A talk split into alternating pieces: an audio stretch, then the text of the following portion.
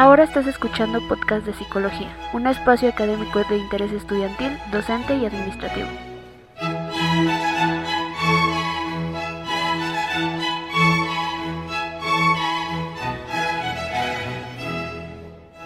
Bebe del reflejo que emana del espinoso salitre postrado sobre la húmeda caverna y rememora el sofocante desierto que te llama con la ilusión de un cálido estupor.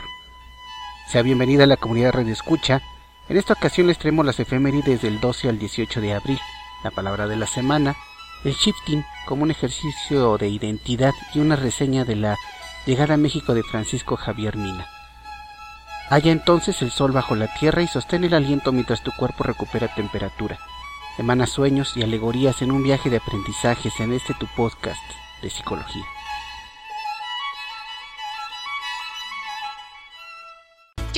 Sobre mis gustos, mis amistades, mi forma de ser y sobre mi cuerpo. ¿Cerveza? No, gracias. Yo decido cómo me divierto. Jóvenes, es todo por hoy. Voy a la feria a ver a mi pareja. Yo decido si quiero tener novio o novia. Talleres sobre educación sexual, pasen, bienvenidos. Yo decido cómo quiero vivir mi sexualidad. Yo decido doble protección, ni embarazo ni infección de transmisión sexual. Yo decido mi futuro. Gobierno de México.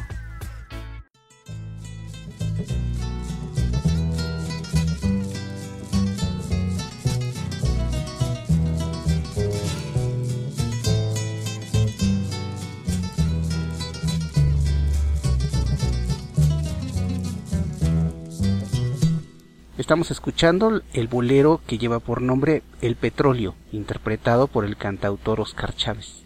Yo tenía mis buenas tierras en Campeche que me daban suficiente para vivir.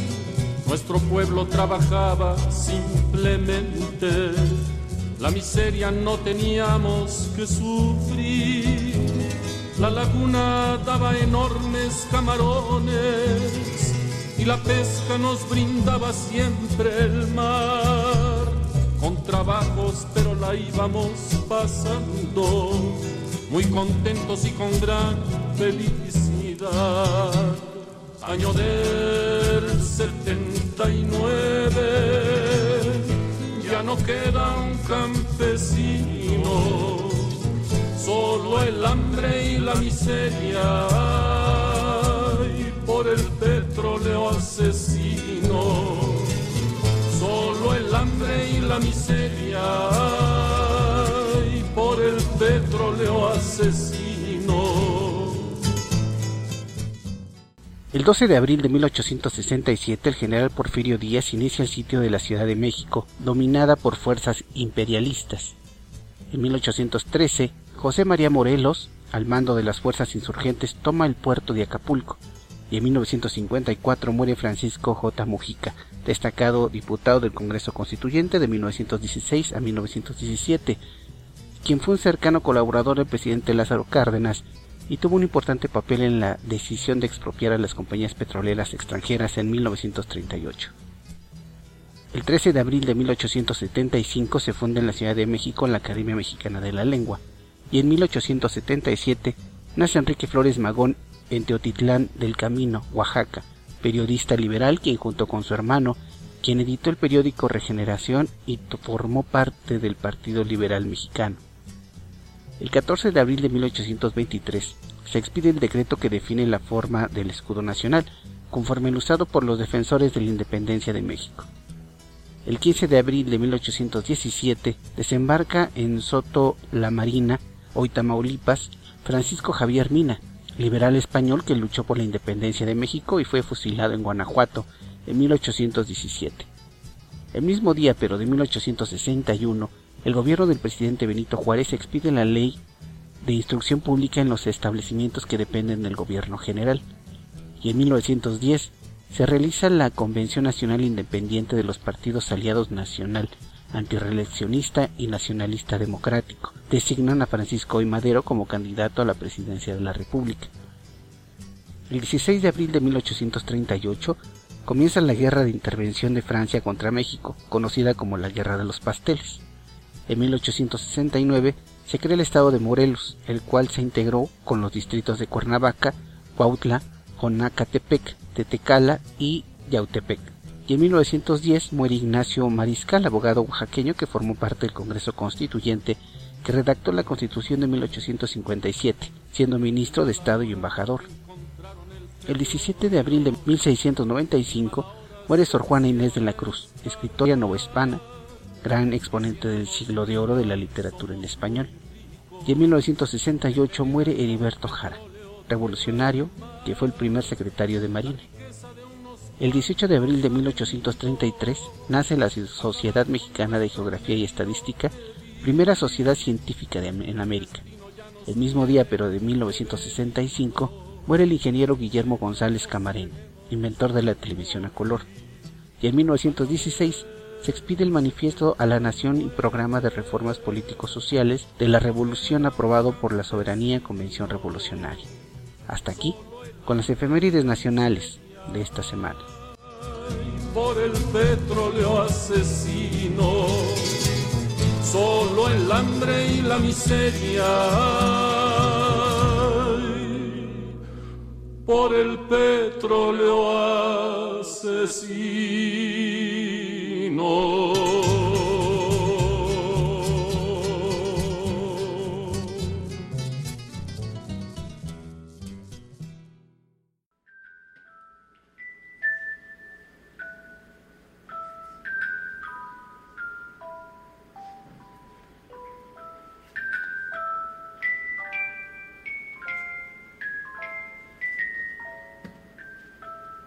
Llegamos al momento de enriquecer el lenguaje y en esta ocasión se trata de la palabra estupor, nombre masculino utilizado para referirse a un asombro o sorpresa acentuada que impide reaccionar a la persona. En términos médicos, se refiere al estado de conciencia parcial durante la cual se ven disminuidas las funciones mentales y físicas. Verbigracia, y de pronto quedó ensimismada por el estupor de la escena.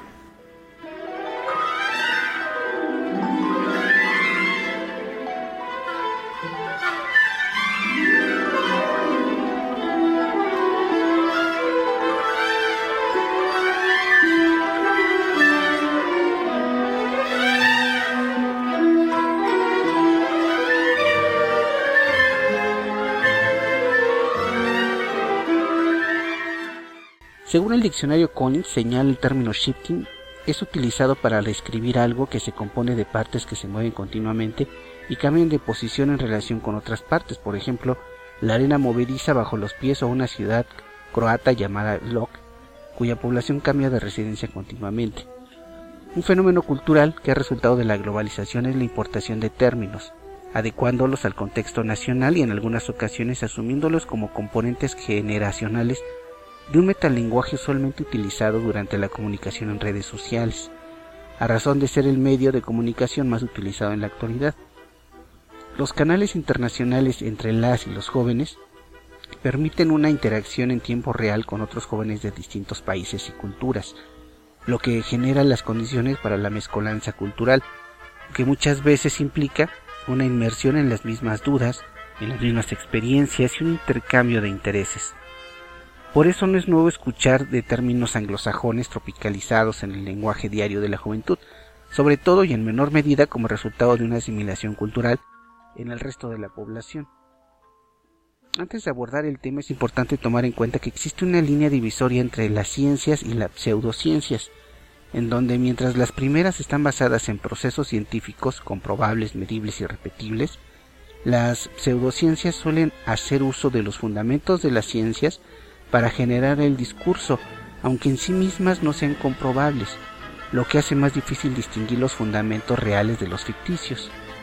A colación cabe el ejemplo del psicoanálisis, cuyos fundamentos se han alejado de lo medible y repetible por lo que es considerada una pseudociencia, aunque en sus premisas se incluye el objetivo de intentar conocer aquellos aspectos que no son medibles ni cuantificables por la ciencia. Lejos de asumirse como una ciencia, prescribe una senda de investigación cualitativa. En ese sentido, la línea que separa una ciencia de una pseudociencia es cada día más borrosa, generando las condiciones para que la desorientación se promueva con mayor énfasis. El shifting es un término que pasa del inglés al español como un ejercicio que permite transitar entre realidades alternas, y que si bien es cierto la teoría de cuerdas sugiere la existencia de realidades alternas, no ha sido comprobada por lo que sus fundamentos científicos son rebasados por algunas teorías. Asimismo, el constructivismo se basa en la premisa de que la realidad es construida a partir de la experiencia e interpretación de cada individuo, lo que representa más a un discurso sofista que a un hecho medible y por lo tanto apegado al método científico. Ello no significa que sea desacreditado, sino que aún no existen métodos de comprobación lo suficientemente estructurados como para ser considerados una ciencia y por lo tanto un hecho irrefutable. Precisamente este debate entre lo que puede ser medible y lo que no lo es, pero representa una posibilidad aunque lejana de existir, es lo que ha promovido una sinergia cultural de la aceptación, emulación e importación de creencias. La usuaria Solsis, una influencer de Argentina, comenta que el shifting es una oportunidad real para trasladarse entre realidades, incluso elaboradas, señalando instrucciones para crear una realidad y viajar a ella en términos reales, situación que se vuelve más creíble cuando más de un sitio de Internet de dudosas fuentes asevera que es suficiente con escribir un guion, leerlo continuamente antes de dormir y viajar a la realidad escrita en ese guion. Como ya se dijo, algunos aspectos de este discurso se retoman del constructivismo, la teoría de cuerdas, el efecto mariposa, incluso simbolismos de distintas religiones, por lo que parece plausible. Sin embargo, el escribir y leer antes de dormir es un ejercicio que durante muchos años ha llevado a cabo para crear ideas que se lleven a los sueños, como cuando duermes al ver una película y sueñas con la trama, o lees un libro y sueñas con los personajes. Así funciona el cerebro. Después de todo, el sueño es el resultado de la dinámica neuronal, que sigue activa durante los estados del sueño. Pero como algunos otros retros en Internet, el shifting se ha convertido en una amenaza no solo a las bases científicas, sino a la vida misma, a razón de haber fuentes que sugieren la idea del suicidio como una promesa de permanecer en esa aparente realidad alterna. Esto implica otros aspectos como el hecho de que en la mayoría de religiones el suicidio es considerado una falta a las premisas, incluyendo las creencias orientales, en las que el suicidio era aceptado solo cuando el honor estaba en juego, bajo ciertas circunstancias y condiciones. Este fenómeno, a pesar de que el fácil acceso a la información hace pensar que es nuevo, tiene su precedente desde 1835, cuando fue el primer registro de sucesos similares, en donde una obra pública a la que una generación de jóvenes tuvieron acceso les influyó al grado de poner sus vidas en riesgo. El texto, denominado Las penurias del joven Werther, de Goethe, produjo una sensación de empatía y deseo de parecerse al protagonista, que muchos jóvenes llegaron a suicidarse en esa época. En ese sentido, la necesidad de pertenecer a un grupo, de obtener una sensación de aprobación, de cambios en la vida bajo el principio del menor de los esfuerzos y la prontitud, que cada día se condiciona con mayor fuerza a través de las redes sociales, llevan a suponer en el shifting una alternativa a sus problemas, a solucionar estos problemas personales, laborales, académicos, amorosos e incluso satisfacer aquella insatisfacción personal. Luis Viloro, en su texto llamado Creer, Saber y Conocer, elabora un ensayo que define los tres conceptos señalando las creencias tan fuertes y firmes que se confunden con conocimiento, incluso defendiendo las creencias cuando son cuestionadas al grado de asumirlas como verdaderas, a razón de ser esquemas propios que al verse amenazados debilitan la seguridad y equilibrio de quien las asevera. Por eso muchas veces escuchamos a las personas defender ferozmente lo que leyeron en Facebook, aunque la publicación sea de muy dudosa procedencia. Por lo tanto, un joven con carencias afectivas al percibir una promesa de cambio inmediato, fácil y sobre todo que puede celebrar en lo privado de su cuarto, representa una oportunidad de bienestar que al ser señalado como falso, es defendido fervientemente por ponerse en duda su capacidad de toma de decisiones y por lo tanto amenaza con lesionar la fe en el individuo mismo. La humildad es una habilidad blanda que urge fomentar en los infantes, alejando rencores que simulan proteger el bienestar del individuo y generan conflictos entre los menores. Con la edad estos jóvenes se asumirán como aprendices de la vida listos para recibir consejos y elaborar aprendizajes en lugar de defender falsas creencias, con base en un orgullo, vanidad e individualismo durante sus vidas adultas.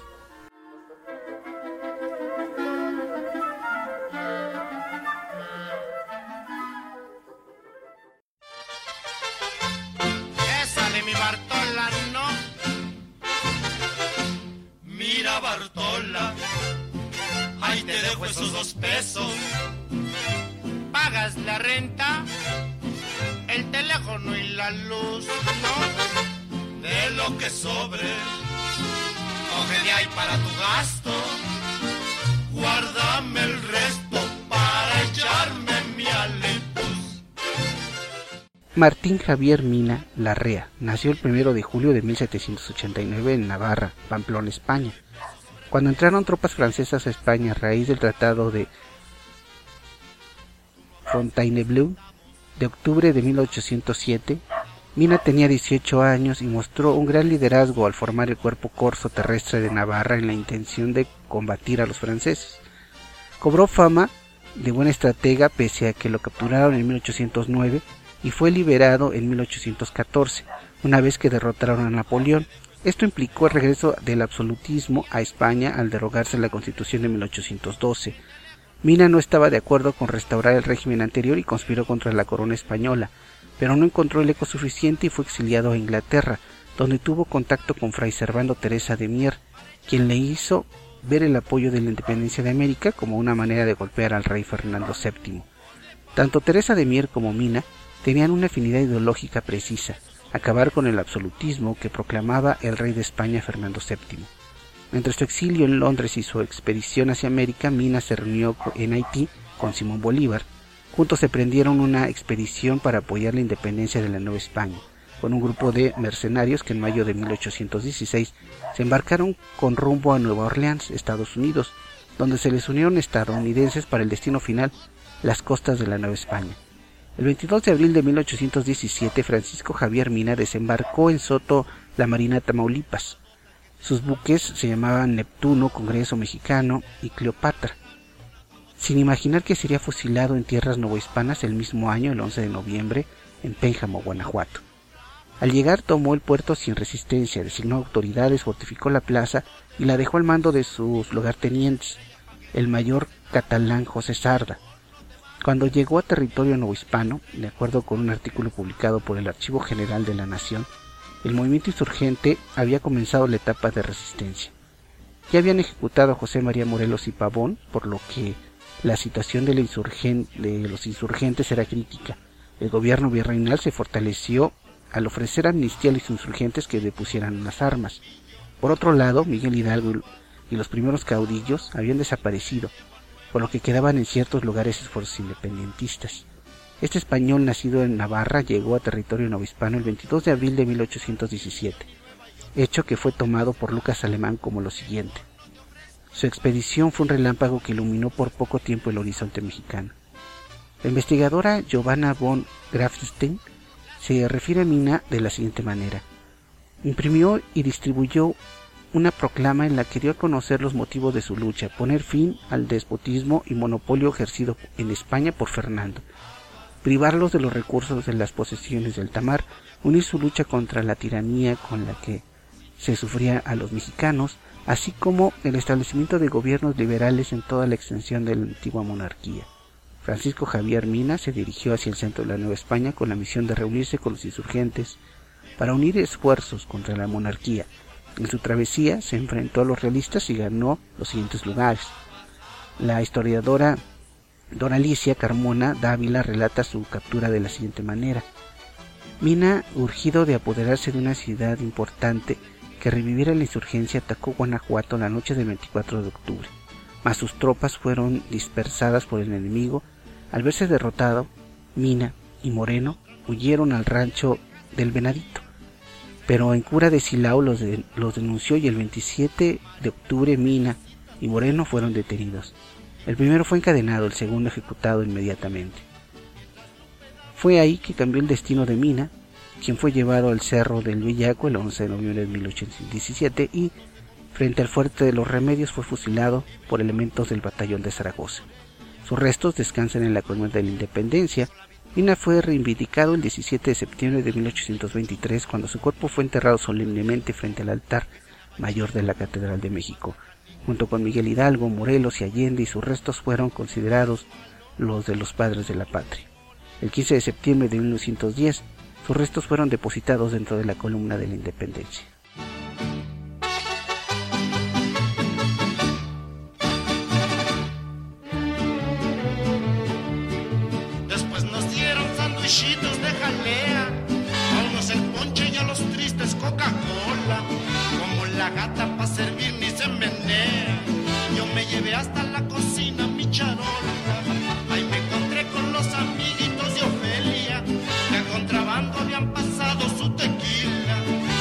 Aventamos unas copas tras la pila, y por poquito ya mero nos calla Amelia. Después pidieron que cantara Lola, y soportamos ya te y la despedida. Después Tecleta tocó la pianola, pa' que no hablara le dimos buena aplaudida.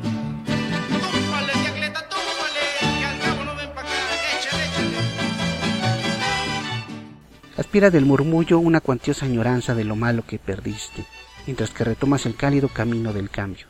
Por hoy, se despide de ustedes su buen vecino Wotan Balder Frey. No sin antes recordarles que las oportunidades son un verbo que se construye y no un adjetivo que se persigue.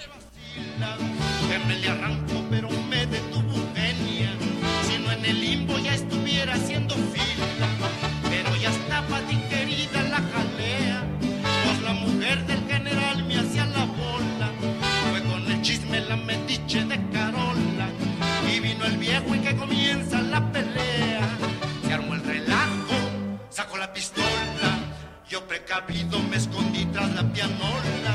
Llegó la Julia, pues la llamó Lola. Y pa' la cárcel nos llevaron hechos bola.